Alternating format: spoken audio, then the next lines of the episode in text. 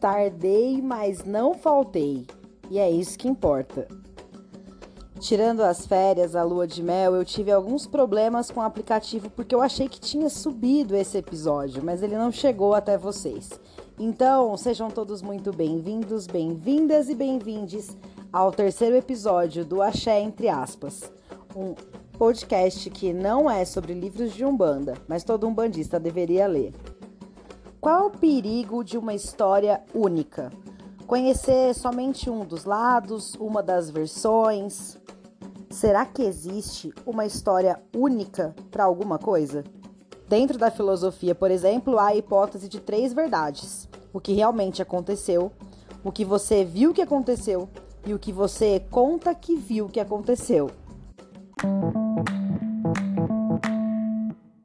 Junto com uma história, surge uma opinião, um julgamento, um posicionamento sobre aquilo que se escuta. E o resultado de tudo isso é um padrão. E a gente já conhece todos os perigos do tal padrão. O perigo de uma história única. Um discurso feito por Chimamanda em uma palestra no evento TX. Uma palestra tão sensacional que virou livro. Um livro curtinho, super acessível, na faixa de 25, 30 reais você consegue adquirir. E se você já se considera um leitor assíduo, provavelmente você termine a obra no mesmo dia. Mas o que que o livro da Chimamanda tem a ver com Umbanda? A Umbanda tem algumas terminologias que, na verdade, representam um padrão de existência, como por exemplo, falange, linha, arquétipo. Eu vou começar pelos arquétipos. Os arquétipos tendem a representar um padrão de comportamento. Então, quando eu digo, por exemplo, caboclo tupinambá, entende-se como se fosse um único arquétipo, um padrão, um modelo de comportamento, de postura, de chegada, de brado. Inclusive, o termo arquétipo não é de origem religiosa, é um termo do vocabulário português que explica a repetição de comportamento de um determinado ato ou pessoa ou coisa. A gente pode dizer, por exemplo, que os arquétipos da Umbanda são os maiores inimigos do conceito da ancestralidade, porque a partir do momento que eu entendo um arquétipo, eu tiro a individualidade daquele espírito, daquele ancestral, daquela força, daquela entidade que está se manifestando ali. Dizer que todos os caboclos tupinambá têm o mesmo comportamento, o mesmo brado, o mesmo pensamento, é uma forma de apagar a personalidade de cada entidade. E predeterminar um padrão de comportamento para um ancestral é uma grande barreira no transe mediúnico de quem está iniciando, porque você não consegue se entregar e sentir o que está acontecendo você já tem na sua cabeça condicionado que há uma forma correta de ser e de agir. E aí você não consegue dar passagem e viver toda a plenitude dessa, desse encontro entre você e o seu ancestral.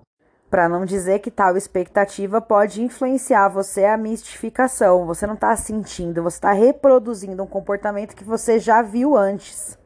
E se você entende um pouco sobre o transe dentro da Umbanda, sobre o transe espiritual de maneira geral, você sabe que existe a individualidade de cada ancestral, assim como existe a de cada um de nós que ainda estamos vivendo a nossa experiência aqui no Aie. No perigo de uma história única, a Chimamanda traz um exemplo muito bonitinho, por sinal. Abre aspas. De uma história que a sua mãe contava sobre um menino que convivia com ela. E a mãe sempre dizia que ele era de uma família muito pobre, que ele era muito pobre. Ela corrigia alguns comportamentos das filhas, justificando que o menino poderia sentir vontade ou querer, porque ele era muito pobre. E esse adjetivo, a pobreza, era muito mencionado sempre que se falava do menino e da sua família. E certo dia a própria Chimamanda teve a oportunidade de ir visitar a família do menino. Quando ela chegou lá, ela conseguiu observar várias coisas para além da pobreza e que não eram destacadas ao contar a história daquele menino.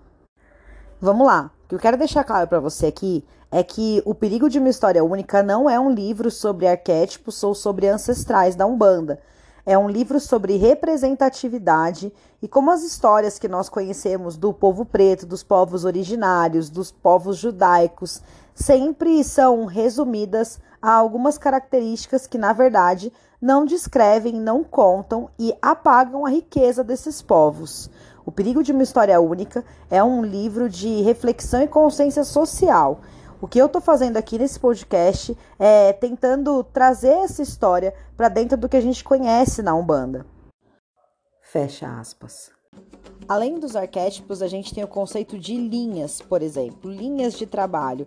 Os pretos velhos, caboclos, boiadeiros, baianos, que sugerem que são espíritos que se afinaram, que se harmonizaram por ter a mesma frequência espiritual. E de fato, as linhas da Umbanda são uma forma de organizar, de segmentar os trabalhos e os rituais. O que a gente não pode considerar é que essa organização foi feita em cima de características. Já o termo falange é uma subdivisão das próprias linhas, como por exemplo, falange de Maria Padilha, que sugere que toda pombagira Maria Padilha tenha o mesmo histórico e as mesmas experiências. E olha como isso é perigoso para quem tem uma Maria Padilha.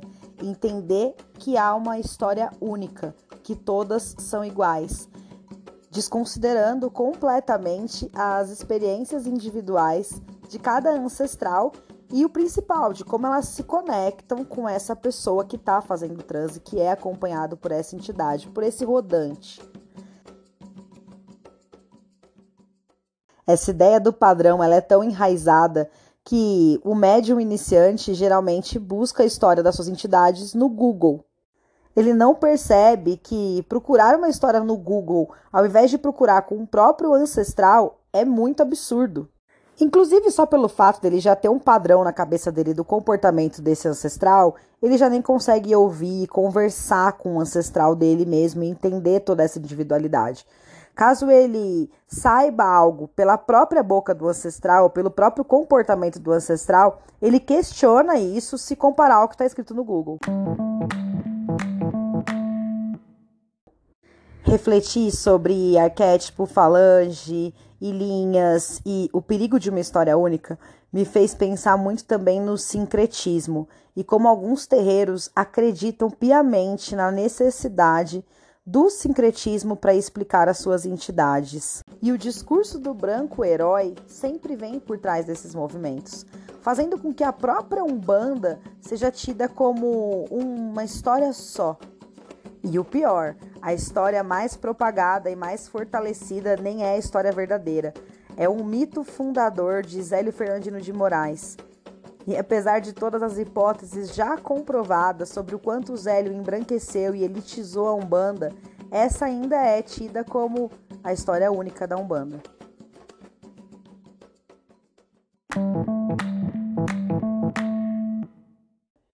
E para finalizar esse episódio com vocês, eu gostaria de falar sobre representatividade, que é com certeza a ideia central do livro Perigo de uma História Única, e também a maior defasagem das comunidades de Umbanda. Será que falar de pretos velhos e pretas velhas é a mesma coisa? Se você for estudar historicamente, as mulheres e os homens negros escravizados estiveram sempre nas mesmas posições. Como que ficam os pontos das mulheres, por exemplo, com a gestação, com o estupro, com a reprodução, e os homens no posicionamento familiar, de humilhação e de animosidade? Transformar tudo isso em sabedoria e compaixão, porque é assim que nós estudamos os pretos velhos na Umbanda quando a gente começa. É muito pouco, chega a ser ofensivo.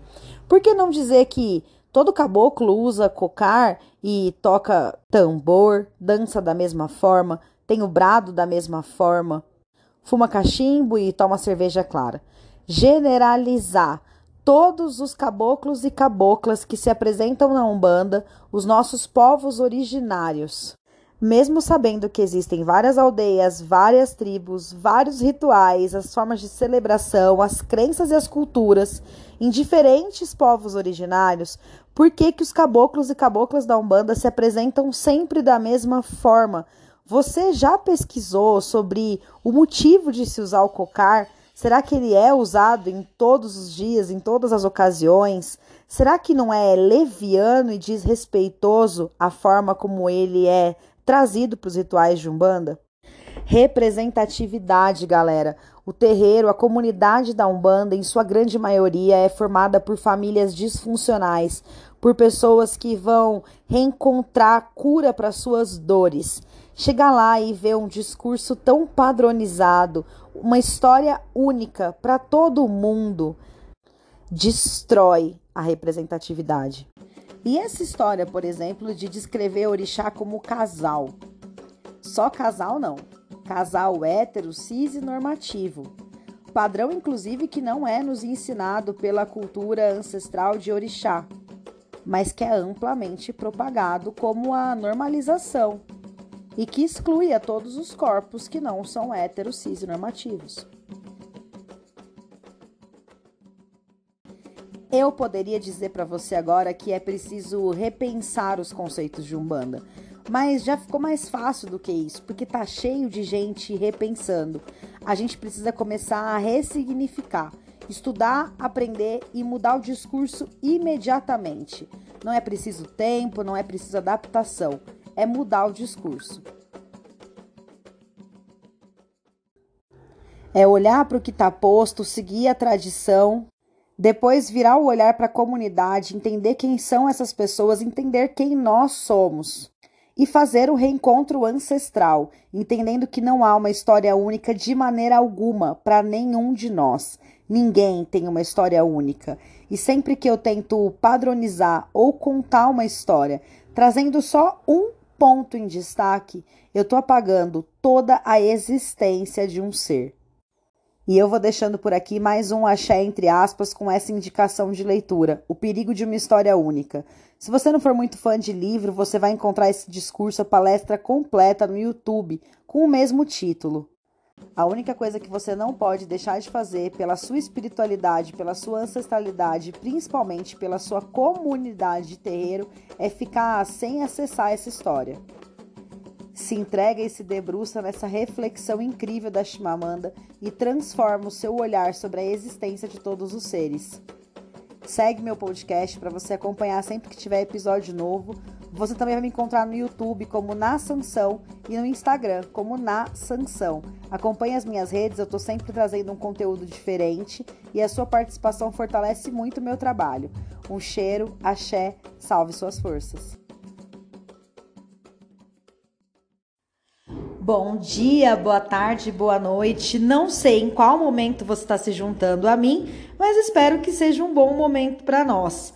Conforme prometido, eu suspendi a programação que eu tinha planejado para falarmos um pouco sobre Bell Hooks, uma escritora norte-americana, uma mulher preta e militante que deixa um legado imprescindível para todas as pessoas que gostam, que precisam, que entendem a urgência de um repensamento, de uma reconstrução social.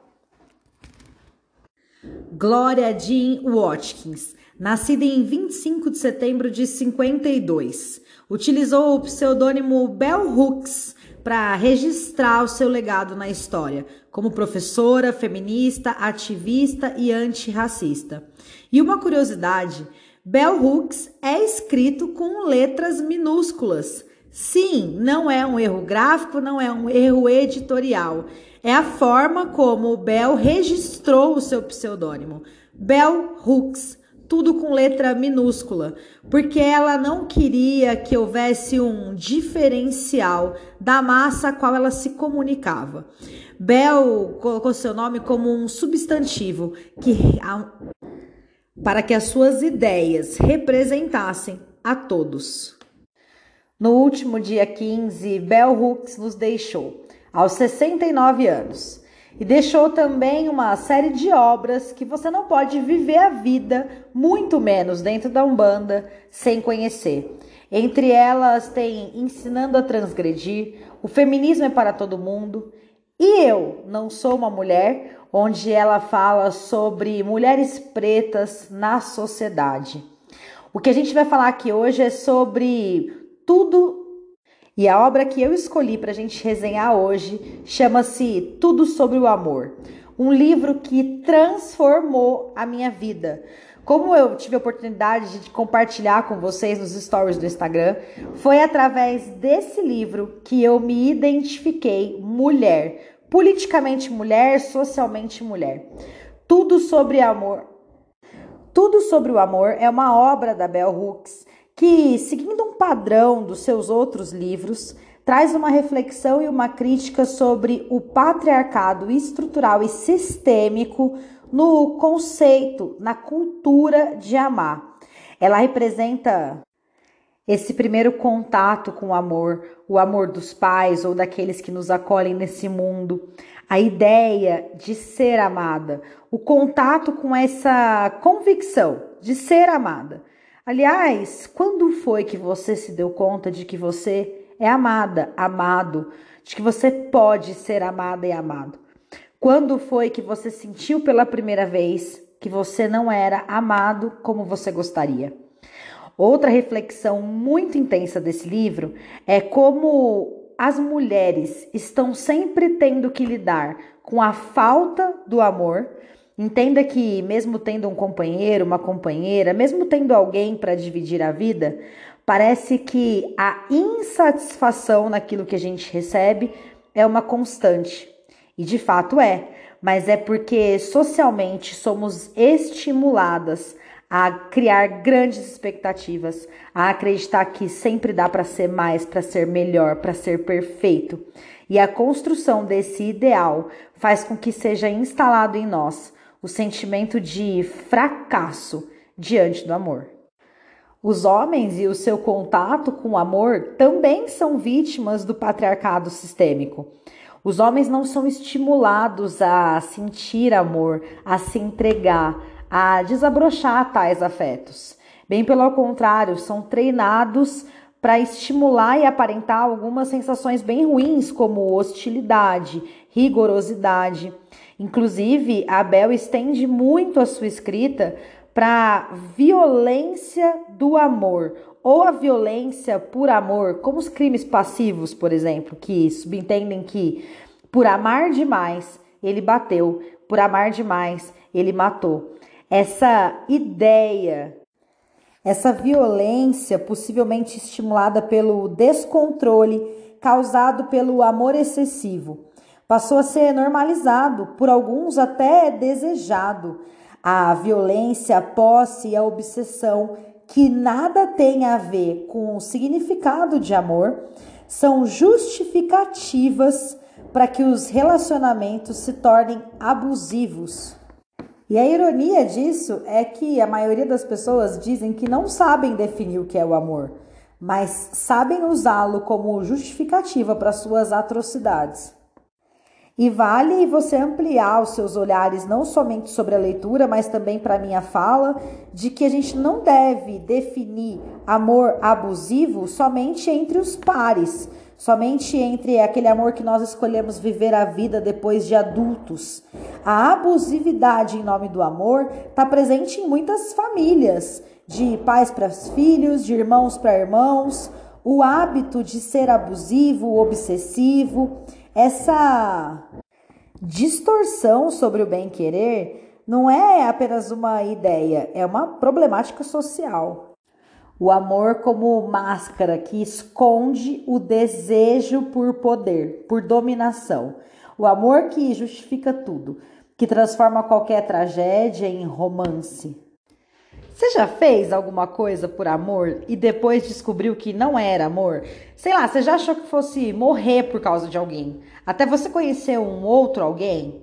Em relação à sua família, você já parou para pensar que tudo que você escuta, ouve, tudo que você aprendeu, foi mesmo por amor? Será que não houve uma espécie de autoridade ou dominação, alguma imposição que acabou inibindo e pedindo, impedindo você de se autodescobrir?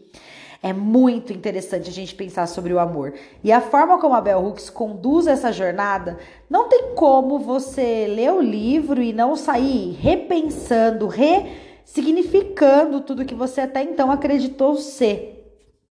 E sabe o que é mais louco de pensar? Será que todo mundo ama igual? Tem como amar igual? Porque até então, socialmente, parece que a gente tem um padrão no comportamento de quem ama ou é amado.